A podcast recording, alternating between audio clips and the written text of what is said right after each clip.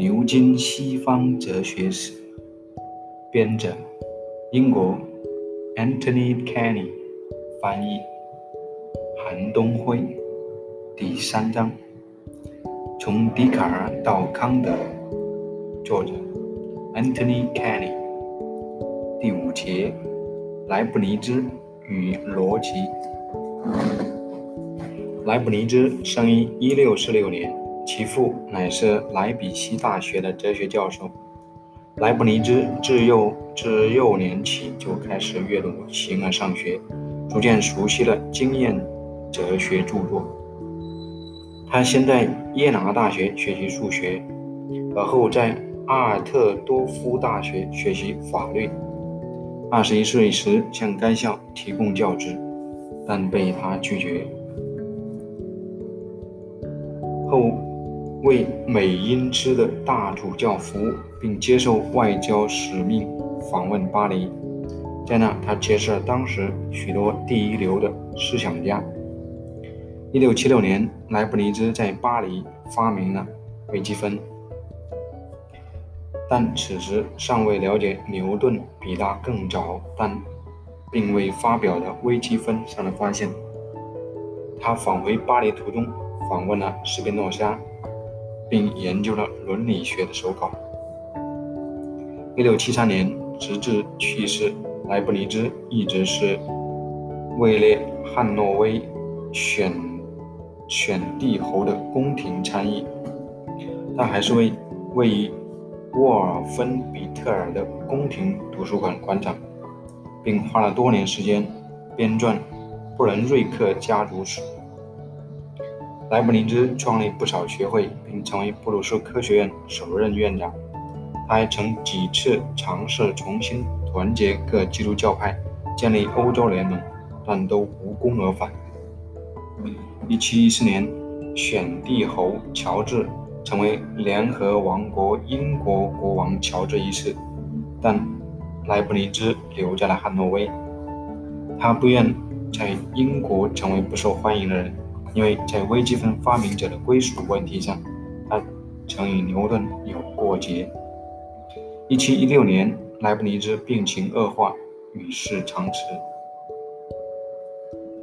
莱布尼兹一生在哲学的许多分支领域都撰写了具有高度原创性的著作，但他只发表了一些相对较短的论文。他最早发表的著作是一六八六年的《形而上学论》。一六九五年发表的《自然的新系统》，他一生发表的篇幅最长的著作是《神正论》。此书旨在面对人世罪恶，而为神圣正义辩护，并提献给布鲁士女王夏洛特。莱布尼兹最重要的两篇论文都问世于一七一四年，即《班子论》和。论自然与神恩的原则，他对洛克经验论的实质性批评体现在《人类理智新论》中，但他在他去世五十年后才发表。莱布尼兹许多非常引人入胜的著作都直到19世纪和20世纪才问世。由于莱布尼兹并没有把许多最有力的思想发表出来。如何才是对其哲学的正确诠释，一直是个争论不休的问题。莱布尼兹在逻辑学、形而上学、伦理学和神学哲学领域都有著作，都有著述颇丰。而他对这些不同学科的重大贡献，在多大程度上是彼此协调一致的？他的体系中哪些部分是基础？哪一些是上层构造，至今仍不清楚。我们首先从莱布尼兹的逻辑开始。他区分了理性真理和事实真理，前者必然为真，若否定之，则必然导致矛盾，因为他们是以矛盾力为基础的；而事实真理则不然，可被否定而不导致矛盾，因为他们并不以矛盾力为基础。而是建立在不同的原则之上，这原则就是凡事皆有其充足理由。一切必然真理皆是分析的。若一真理是必然的，其则其原因可由分析而得。这就是说，可以将其分解为更简单的观念和真理，只是那些原始的观念和真理。而偶然命题及事实真理，从普通人的观点看，则是综合的。但对莱布尼兹来说，在另一种意义上，他们也是分析的。亚历山大击败大流士，这个是事实真理，人们只能通过经验性探究发现它。但是上帝却不然，上帝看到了亚历山大的个体概念或雌性，与此同时，也在其中看到了真正属于亚历山大的一切未知的基础和理由。例如，他是否战胜了大流士和波罗斯，甚至还能先天知道，而非借助经验，亚历山大是自然死亡还是被毒死，而我们只能通过历史记载知道究竟。在亚历山大击败大流士这个句子中，谓词以一定的方式包含在主词当中，因此必定使自己出现在亚历山大的完全精确的概念中。若某人未曾被该位词所断定，则不是亚历山大，而是另有其人。因此，这个命题在某种意义上是分析的。但为展示这一点而必须的分析将是无限的，只有在上帝那里才能是完全的。因此，该真理可称作是有限的综合，却是无限分析的。而且从神的观点看，亚历山大对其一切属性的拥有仍是必然的。任何一个可能亚历山大都将拥有所有这些属性。但另一方面，即使从上帝的观点看，亚历山大的存在也是偶然事件，因为上帝自身的存在才是唯一必然的存在。任何谓词，无论是必然的还是偶然的，也无论是过去的、现在的还是将来的。都包含在主词的概念当中。这一论断是莱布尼兹在给阿诺的信中表达出来的。他从中得出一个极其重要的结论，由此得出，每一个灵魂都是一个孤立自存的世界，独立于除上帝之外的任何其他东西。灵魂不仅是不死的，而且。也可以说是不受伤害的，但他的他在自身的实体中保存着发生在自己身上的一切踪迹。单子论，这种孤立自存的世界，就是莱布尼兹后来所称的单子。单子是单纯实体，没有部分。在单子论中，莱布尼兹以如下方法论述单子的存在：任何复杂的东西皆由单纯的东西组成。而单纯的东西是无广言的，因为如果它是有广言的，它能够被进一步分割。而任何物质的东西都是有广言的，因为单子必定是非物质的灵魂般的实存物。对于斯宾诺莎来说，只存在唯一的实体，思想和广义都只是实体的属性；而对莱布尼兹来说，存在的无限多的实体。啊其属性只是心灵的属性。单子既然没有部分，所以无争议、无衰朽，只能因创造而死，因毁灭而终。这样，其他任何被造物都不可能以因果性的方式影响单子，因为在单子里面不能移动任何东西，也不能设想其中可以激起、引导、增加或减少任何内部运动。这在复杂物中是可以的，那里有部分之间的变换。单子并没有可供某物出入的窗户，不过单子能够变化。实际上，单子总在持续变化，但其变化是来自内部的。单子不具有任何可改变的物理性质，因为它们的变化必定是精神状态的变化。这就是说，单子的生活乃是一系列知觉。但知觉就不包含因果性了。我们看见一朵玫瑰，难道我看到的这个情景不是玫瑰花引起的吗？莱布尼兹的回答是：非也。例如，单指如镜像，单子如镜像般映入世界，但这不是因为它被世界所影响，而是因为上帝已经安排妥帖，让它与世界同步变化。好的钟表匠能够制造两座完全准时的钟表，使它们永远在同一时刻报时。在与其创造物的关系中，上帝就是这样一个钟表匠。他在万物之初及宇宙建立其预定和的和谐。一切单子都具有其基本类型的知觉，这就是说，它们具有一种内在。的状态，其状态乃是宇宙中其他一切东西的表象。内在状态会随环境变化而变化，但不是因为环境的变化，而是因为其内在的驱动力及欲望。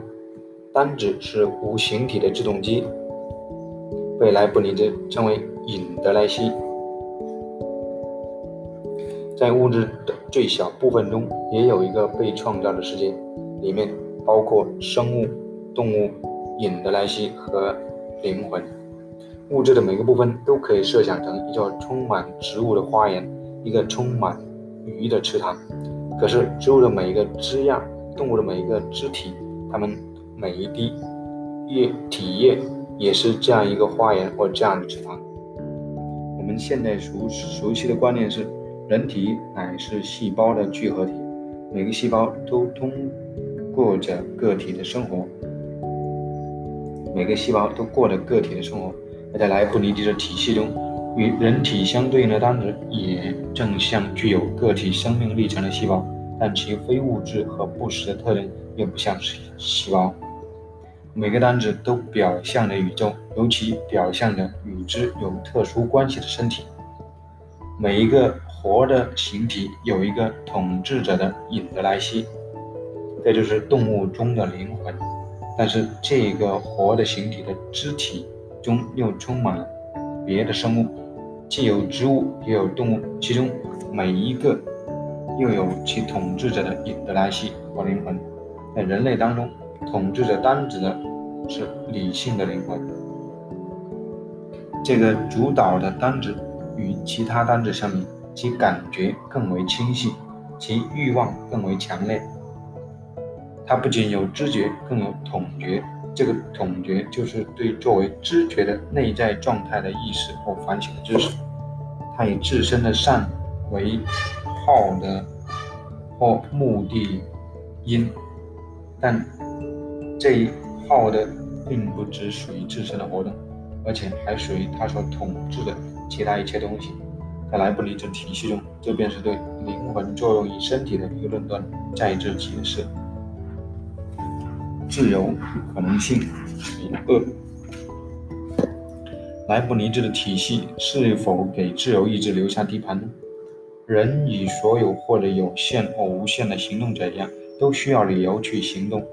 这是，这就是莱布尼兹充足理由律。他，但他主张对自由的行动者来说，提供充足理由的动机有所倾向，却不使这倾向成为必然。但我们很难看到他能够为人留下特殊类型的自由的地盘。在他的体系中，无论何种行动者都不受外界作用，一切行动者皆完全自我决定。但是，任何行动者，无论是否是理性的，都不能走出前定的和谐、为之安排好的生活史。因此，看起来按照自身的动机去行动的自由，不过是虚幻的自由。为回应这一反对意见，莱布尼兹需要求助于他为上帝与宇宙的关系所描绘的图景。在决定创造世界之前，上帝考察了无限多可能的创造物。在所有可能创造物中，会有许多可能的尤利乌斯凯撒，而在这些凯撒当中，会有一会跨过卢比和卢比。孔和的尤利乌斯凯撒，也会有一位没有跨过的。每一个可能的凯撒都依原因而行动，但每一位都不是必然如此。没有任何逻辑法则说卢比和卢比孔和，或者要被跨越或者不被跨越。因此，当上帝决意赋予跨越卢比孔和的凯撒以存在时，他是在创造出现实的自由选择的凯撒。所以，我们那位现实的凯撒是自由的，跨过卢比孔河。但是，当上帝赋予我们所生息的现实世界时，与他可能会创造的数不清的其他可能世界相对照，上帝自身的选择是出于什么呢？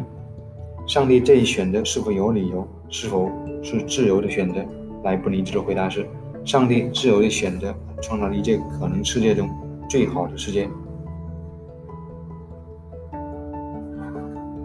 并非所有预先可能的东西。都能够一起被创造为现实。用莱布尼兹的术语说，A 和 B 都是可能的，但 A 和 B 未必是共存的。因此，任何被创造的世界都是共存者的系统。而最好的可能世界是具有善超出恶的最大盈余的系统。在存在自由意志的世界中，虽然有时这自由意志会被罪孽深重的错误使用。但也比既没有自由也没有罪恶的世界好得多。因此，世界中的恶不会提供责难上帝之善的论证。因正因为上帝是善的，而且必然是善的，所以他选择了最完美的世界。不过，他的行为又是自由的，因为尽管只能创造最好的东西，但他完全可以什么也不创造。拿莱布尼兹的观点与笛卡尔和阿奎那的观点比一比，无疑是有趣的。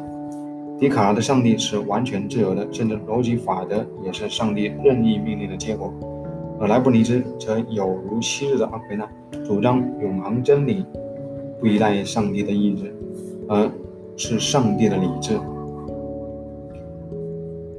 举凡涉及逻辑的领域，上帝也别无选择。